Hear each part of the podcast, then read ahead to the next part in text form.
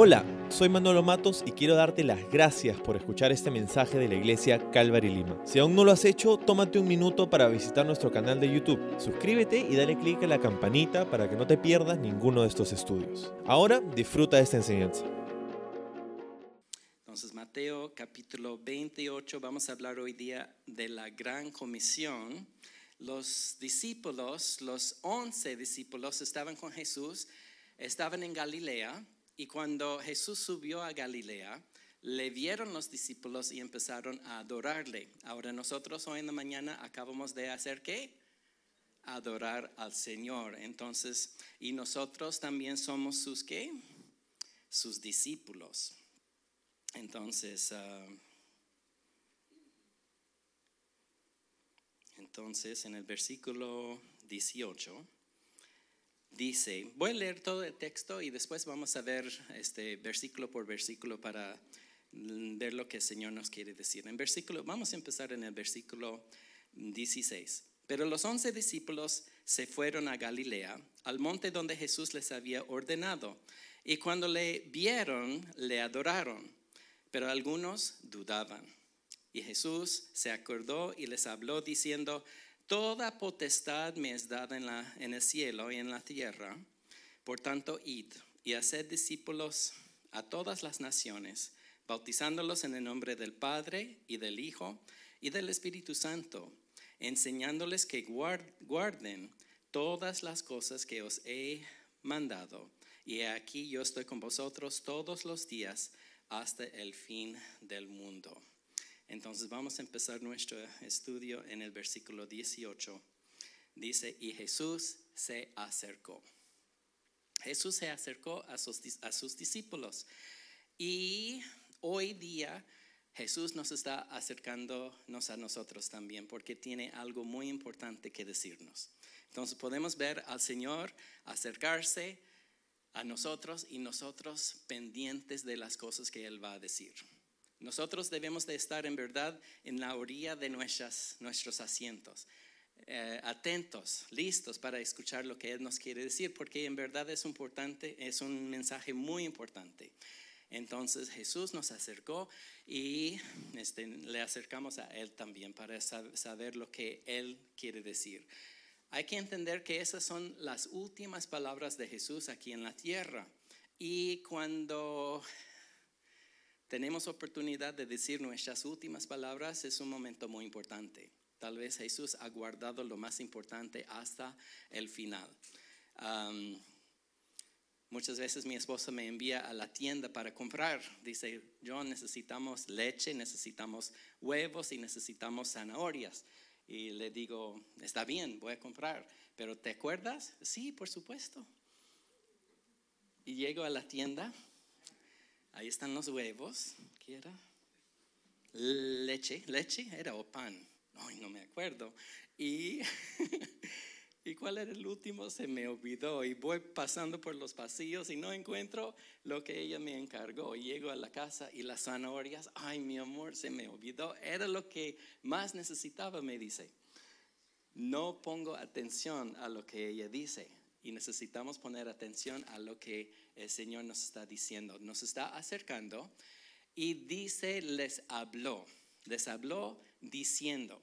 Entonces Jesús nos quiere decir algo y cómo nos habla a través de de su palabra. Entonces, como Jesús habló en aquel día a los discípulos allí en Galilea, en este monte, nos quiere hablar a nosotros también en la misma forma a través de su palabra.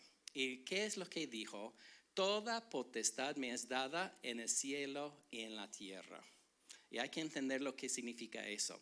Si fuera posible tomar un cuchillo grande y cortar en el espacio y abrir para demostrarles a ustedes lo que está pasando en un mundo real, como en el cual vivimos nosotros y ver el mundo espiritual, podríamos ver cosas increíbles. Y la primera cosa que veríamos, yo creo, es Jesús sentado en su trono. Y yo no creo que es un tronito, es una silla donde Él está sentado, sino alrededor de Él eh, sentado alto en su trono, ángeles y seres y, y los ancianos y, y, y, podemos ver huestes y, ángeles por todas partes. Y dice Jesús, yo tengo la potestad. Yo tengo toda potestad. Si pueden subrayar, subrayar esa palabra en sus Biblias, tiene toda potestad. Muy importante. Eso significa que cada ser, cada criatura, cada poder, cada ángel, cada demonio se somete a Jesús. Él tiene todo poder. Él tiene poder para ah, comisionar, para enviar, para pasar su autoridad a otras personas también. Y Él nos ha dicho en un lugar que se llama Cesarea de Filipos, en el norte de Israel, que Él nos está dando a nosotros, sus discípulos, los reinos del las llaves del reino del cielo, nos está dando la misma potestad y autoridad que Él tiene. Entonces Jesús tiene toda autoridad, tiene toda potestad, Él está sentado en su trono y cada ser tiene que obedecer a Jesús cada ser bueno y cada ser maligno también. Todo bajo su potestad. ¿No es una alegría para nosotros saber que todo tiene Jesús bajo su, su mano, su potestad, su poder? Y dice, toda potestad, a ver, um, ahí está, me es dada en el cielo y en la tierra. Entonces no hay nada ni nadie que puede contradecir a Jesús.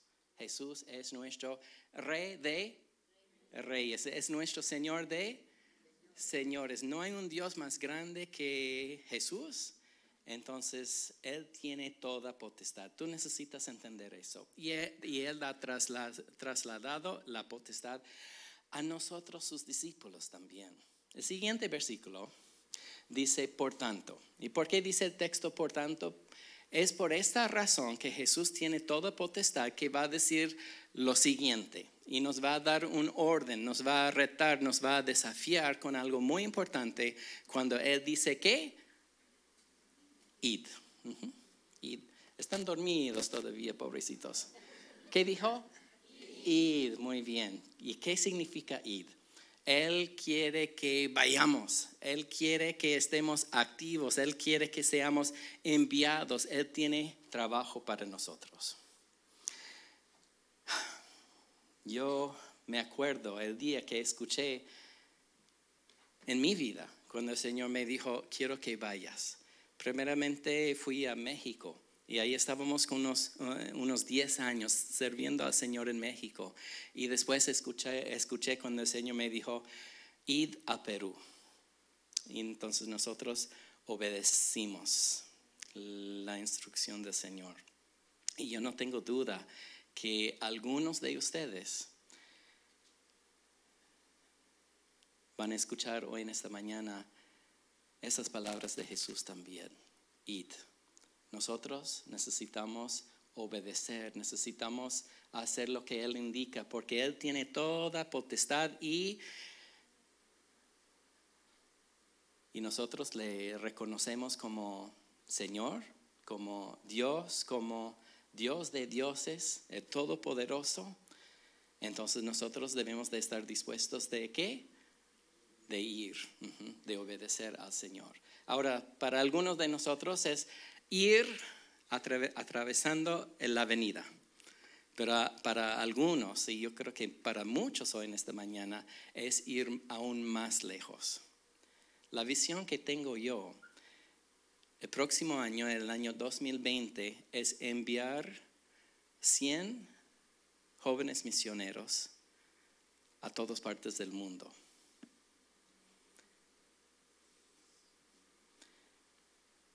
¿Puede ser? Dios es grande. Jesús tiene toda autoridad. Nos, nos ha dado instrucciones aquí en su palabra. Él está diciendo, id. Y ahora es muy interesante, aquí tenemos una descripción cuál sea nuestro, nuestra responsabilidad en ir, dice aquí, y hacer discípulos. Nuestro trabajo es hacer discípulos. Como Jesús discipuló a sus doce, y ellos han discipulado a otros y ellos nos han discipulado a nosotros, nosotros tenemos la responsabilidad de que discipular a otras personas. Yo creo que cada creyente tenemos la obligación y la responsabilidad y la tarea de hacer discípulos. Hemos sido discipulados, nos están discipulando y debemos de discipular a otras personas también. Yo no creo que los cristianos hemos sido formados para calentar bancas. Yo creo que nuestra responsabilidad es salir y hacer el trabajo que Jesús nos ha indicado. Y quiero decirles que para mí hacer discípulos es muy fácil, es muy fácil.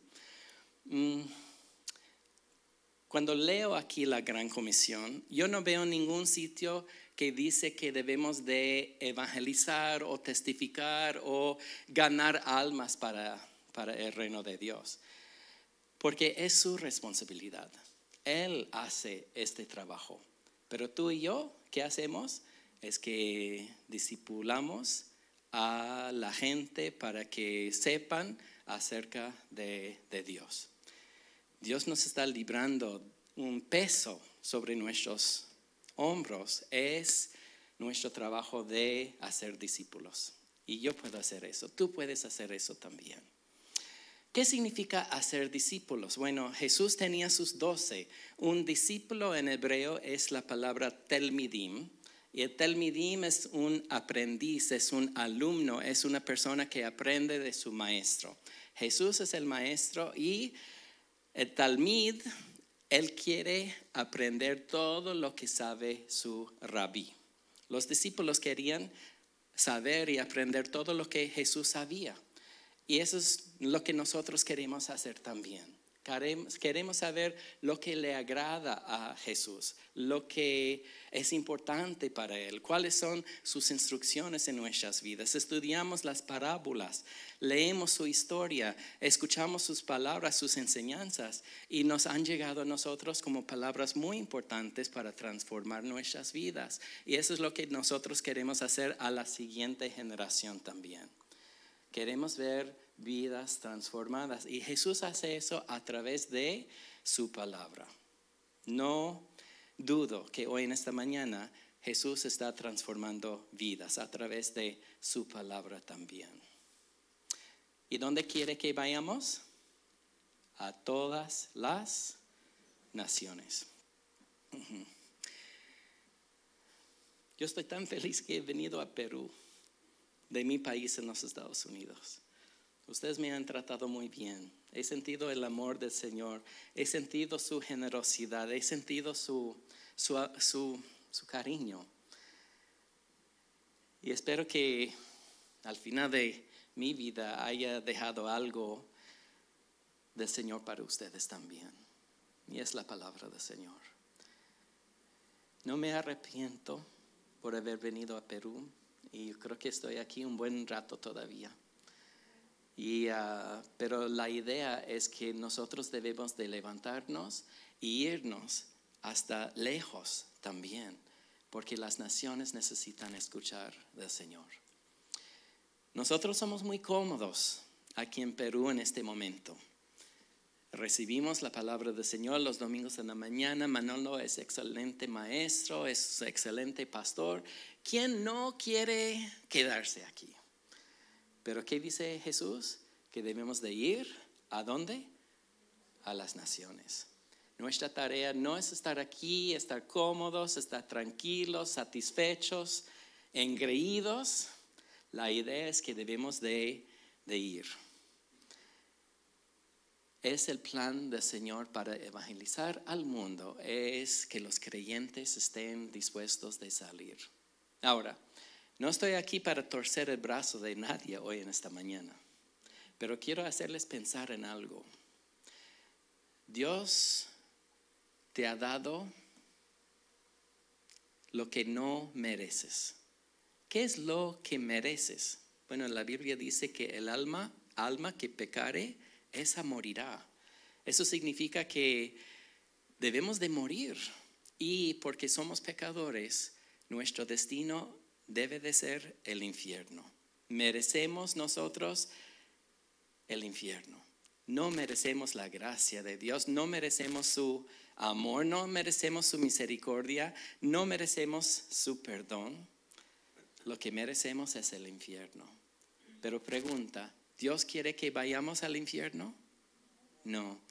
Por eso envió al primer misionero, envió a su Hijo, Jesús, para tomar nuestro lugar en la cruz y morir por nuestros pecados, cancelando la deuda que nosotros tenemos y darnos una entrada libre al cielo. ¿Están felices que Jesús ha hecho este trabajo por ti? Sí. Él pagó una cuenta que tú no puedes pagar. Él hizo todo por ti en lugar de ir al infierno, te ha ofrecido una vida eterna sin fin en su presencia en el cielo. Merecías el infierno, pero el Señor te ha dado en cambio, por su gran amor, el cielo. Algo que no mereces. Si somos motivados de ir y servir al Señor, atravesando la calle o el mundo, debemos de ser motivados por lo que Él ha hecho por nosotros. Jesús, gracias por salvarme, gracias por morir en la cruz por mí, gracias por cancelar mis pecados para que vaya yo al cielo. Por eso servimos al Señor, no por obligación, no porque alguien nos ha exigido, Servimos al Señor en la escuela dominical, como en la música, como ujieres. ¿Por qué? Porque somos motivados por su amor, lo que Él ha hecho por nosotros. Y por eso yo creo que ningún cristiano, ningún creyente en el Señor Jesús debe de estar sentado. Todos debemos de servir, demostrando nuestro agradecimiento al Señor mostrando el mismo camino a otras personas también.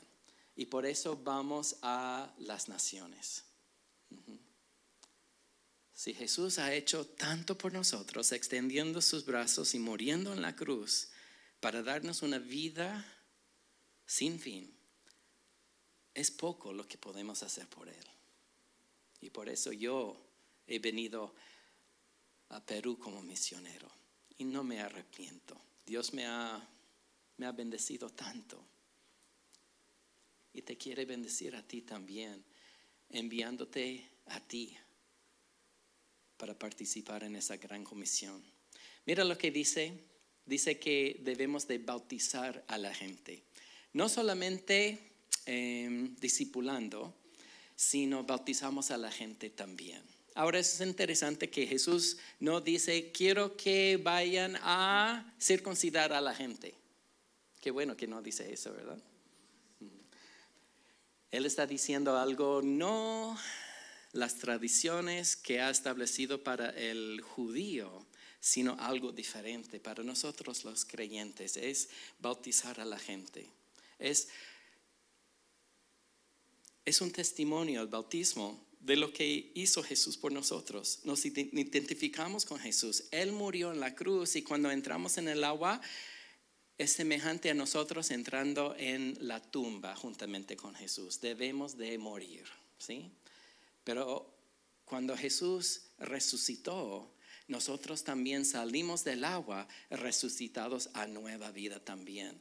Nos identificamos con Jesús y eso es lo que queremos que la gente capte también, la gente entiende que el bautismo es identificarnos con Jesús en su muerte y en su resurrección también. La salvación, perdón, el bautismo no nos salva a nosotros, simplemente es un testimonio que público que nos identificamos con Jesús en su muerte y en su resurrección también. Ahora, dice que debemos de bautizar en el nombre del Padre. Interesante que va a mencionar aquí el Padre, el Hijo y el Espíritu Santo, pero dice en el nombre del Padre, del Hijo y del Espíritu Santo. Hay un solo nombre. Eso nos hace entender que el Padre, el Hijo y el Espíritu son qué? Uno solo. Hay un solo nombre. Y la Biblia dice, bajo el cielo hay un solo nombre por lo cual el hombre puede ser salvo y es el nombre de, de Yeshua, de Jesús. Yeshua, Jesús significa Dios es mi salvación. Y no hay otra manera. Entonces nosotros queremos bautizar a, la gente en el nombre de Jesús para que la gente entienda que Jesús es el Salvador. Él es Emmanuel, Dios con nosotros. Hay poder en el nombre de Jesús. Huyen los demonios en el nombre de Jesús. Hay sanación en el nombre de Jesús. Utilizamos el nombre de Jesús no como una palabra como grosería, como hacen en inglés, pero hay poder en el nombre de Jesús. Para nosotros es, es un tesoro, es tan importante. En el nombre del Padre, en el nombre del Hijo y del Espíritu Santo, esa Trinidad, Dios Padre que envió a su Hijo y el Espíritu que mora en cada uno de nosotros, él va a estar con nosotros. Y mira lo que dice la promesa aquí. Bueno, dice que debemos de enseñar también. Debemos de discipular, debemos de bautizar. Número tres, debemos de qué? Enseñar también. ¿Y cómo vamos a enseñar si nosotros no hemos sido, qué? Capacitados para enseñar. Si no tomamos el tiempo para estudiar la preciosa palabra de Dios, para poder enseñar a otras personas quisiera hacer una propaganda aquí para el Instituto Bíblico. Nosotros capacitamos a la gente. En el Instituto Bíblico hemos visto ya miles de personas pasar por nuestras puertas que han sido preparadas para servir al Señor. Veo a unos graduados aquí como Alex, un graduado del Instituto Bíblico que nos acompaña muchas veces en Cajamarca para enseñar. Mesod también un graduado del Instituto Bíblico que anda en su burro por las montañas, la sierra andina, compartiendo la palabra del Señor. Manolo ha sido graduado del Instituto Bíblico. Alex Vildoso también graduado del Instituto Bíblico. Muchos de sus líderes, sus pastores, los que están trabajando aquí en el país, muchos graduados del Instituto Bíblico. Ya voy a dejar de hablar de eso, pero debemos de enseñar. Como hemos sido instruidos, nosotros debemos de instruir a otras personas también. Eso es lo que hacemos como discípulos, discipulando, preparando a otras personas para que sepan lo que Dios espera de ellos, para que conozcan la buena palabra de Dios, para que sean transformadas sus vidas también como nosotros hemos sido transformados. ¿Han sido transformados por la palabra del Señor? Sí. Ok. Y dice, enseñándoles que guarden todas las cosas que os he mandado. Hay una palabra allí que debemos de subrayar también, es la palabra todas. Déjame explicarles en el griego original lo que significa la palabra todo. Significa todo. ¿Sí? Entonces, ¿qué debemos de enseñar a la gente? Todo lo que Jesús nos ha mandado a nosotros. Eso es lo que enseñamos. No enseñamos otras cosas como filosofías o, o libros de cómo tener éxito. Enseñamos nosotros la preciosa palabra de Dios. Es nuestro cargo. Eso es lo que hacemos cuando hacemos discípulos, enseñándoles todo lo que Jesús nos ha enseñado a nosotros que guardan las cosas que os he mandado, dice él. Y dice, he aquí, yo estoy con vosotros todos los días. Qué linda noticia. Significa que si vas y si obedeces al Señor en ir lejos a las diferentes naciones, Él va a estar contigo. Es una promesa para darte su provisión, para darte paz, para darte protección. Jesús promete estar contigo. ¿No es una buena noticia? Si vas, no vas a estar solo. Vas a estar bien acompañado porque Jesús promete estar con nosotros. Y mira lo que dice, ¿hasta cuándo? Hasta el fin del mundo. necesito hablarles de los días en los cuales estamos viviendo nosotros. Hace unos 70 y poco años, el reloj profético empezó a marchar cuando Israel se declaró como estado en la tierra que Dios había prometido a Abraham, a Isaac y a Jacob hace miles de años. Ellos ya están en su lugar y la Biblia dice que la generación que ve esta obra de Dios va a ser la última. Yo estoy convencido que tú y yo somos los últimos. Estamos viviendo en el presupicio. ¿Presupicio? The edge. Estamos viviendo aquí en el final de, de la época, de la era. Jesús viene pronto. ¿Han leído últimamente el periódico? ¿Han visto las noticias? ¿Qué está pasando en Chile? ¿Qué está pasando en Bolivia? ¿Qué está pasando en Venezuela? ¿Qué está pasando en nuestro Perú? En España, en Siria, en los Estados Unidos hay un caos también. Hoy debemos de estar sirviendo al Señor como nunca antes. Hoy tenemos el privilegio de salir. Tenemos libertad para compartir la palabra del Señor. No es el tiempo para estar cómodos. No es el tiempo para juntar cosas. No es el tiempo para enriquecernos. Hoy es el tiempo para servir al Señor. Dar nuestras vidas por Él. Ir donde Él nos manda. Yo creo que vienen tiempos muy difíciles y no vamos a poder confiar ni en el sol ni en el dólar. No podemos poder eh, confiar en nuestra cuenta bancaria y la mayoría de nosotros no tenemos cuentas bancarias. Es el tiempo de confiar en el Señor y obedecerle a Él.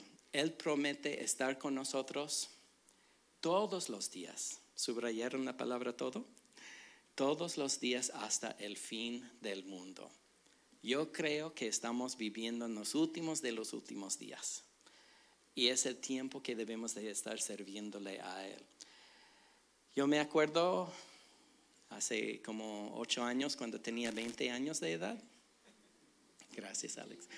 Yo tenía un buen trabajo, un buen saldo, un buen ingreso, mucho dinero pero quiero decirles que no estaba satisfecho, porque el dinero, las cosas, materialismo, personas no nos pueden satisfacer. Solamente Jesús nos da la satisfacción. Entonces tú vas a estar, te vas a dar cuenta cuando tu cuenta bancaria tiene plata, no vas a estar tranquilo, vas a querer más y más y más, es una trampa. Y vas a estar pensando, ¿Cómo puedo ganar más y cómo puedo proteger lo que tengo? Tal vez como yo, estar despierto toda la noche preocupado de mis bienes, de mi dinero. Quiero decirles que la verdadera tranquilidad es cuando tú no tienes nada y tu vida está completamente en las manos de Dios. No deben de temer deben de aplicar fe y saber que Dios va a ser tu protección, Él va a ser tu proveedor, Él va a estar contigo, te va a acompañar en todo. Él dice, id a todo el mundo, haciendo discípulos, bautizándoles y enseñándoles las cosas que Él nos ha enseñado. Él promete estar con nosotros hasta el final y yo creo que el final viene ya pronto. Y todo el pueblo de Dios dice que Amén. Amén significa así sea, Señor. Si eso es tu voluntad, heme aquí, yo voy. Yo voy a Perú. Dije al Señor hace 30 años. Yo voy a India, yo voy a África, yo voy a Antártica, donde tú quieres que yo esté, Señor, yo estoy dispuesto de ir. Tengo una pregunta para ustedes. ¿Cuántos de ustedes quisieran viajar? ¿Nadie? ¿Cuántos de ustedes quisieran viajar el próximo año? ¿Sí? ¿Cuántos de ustedes quisieran servir al Señor en 15 diferentes países el próximo año? ¿Sí? ¿Cuántos de ustedes quisieran viajar y servir al Señor y estudiar la Biblia a la vez? ¿Cuántos de ustedes quisieran viajar, servir en 15 diferentes países, estudiando la palabra del Señor y sirviendo a la vez en misiones? ¿Sí?